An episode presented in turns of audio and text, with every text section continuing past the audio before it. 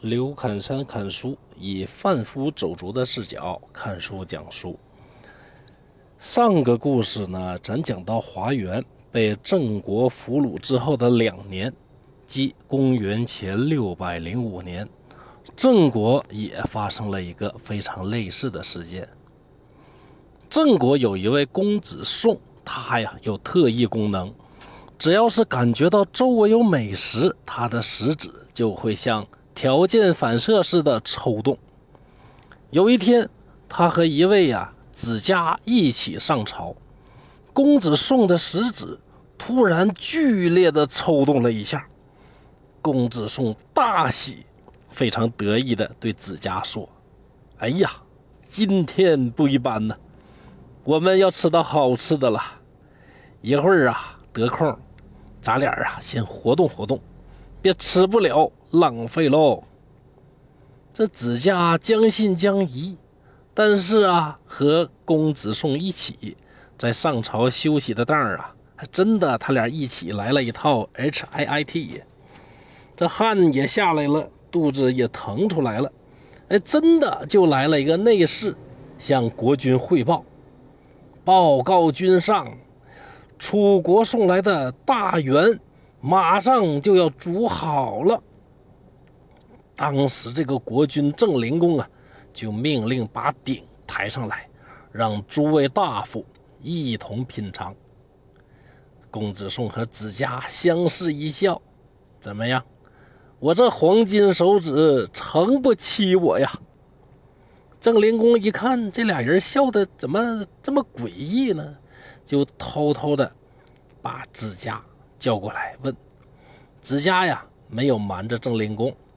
把公子宋的特异功能告诉给了君上。郑灵公一听，怎么着？有这种事儿？这要让你吃着大圆，我都对不起我这谥号叫灵公啊！当然了，避免被骂啊，特别提示一下，郑灵公还活着呢，不知道自己死后的谥号啊。我只是在这儿啊开个玩笑，啊，勿喷勿喷。总之，郑灵公就暗中吩咐，把公子宋排到最后。等到到公子宋之后啊，这个肉正好分完。可怜我们这位公子宋啊，提了个瘪肚子，满怀期待，最后连个肉渣都没吃到，那真是生可忍，孰不可忍呐！没吃到肉不说，在国君面前。和朱大夫面前丢尽了脸面，那心里怎么能气得过呢？公子宋径直走到国君面前，把手指插到鼎里，蘸了一下，品尝了一点汤。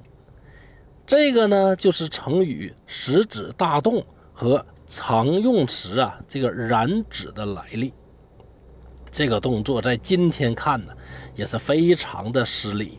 在当时呢，就是僭越，是军前失仪。要知道，鼎代表权力呀，你把手伸到国君的鼎里，既是藐视国君，同时又是公开挑战国君的权威。郑灵公啊，就暗暗的准备干掉公子宋。没想到公子宋啊，棋高一招，先发制人，试了郑灵公。后来，公子宋啊，也在郑国后面的内乱中被杀，暴尸街头，没得到什么好下场。故事啊，到这儿就结束了。连续两个故事告诉我们啥道理呢？做人做事啊，不能只考虑自己，你得想想其他人会有什么感受啊，会有什么反应，不能太天马行空，想怎么样就怎么样。这个也是一个人啊。混社会的情商表现之一，不然真的在不小心的情况下得罪了小人，那后面的明枪暗箭呐，就非常难以防范了。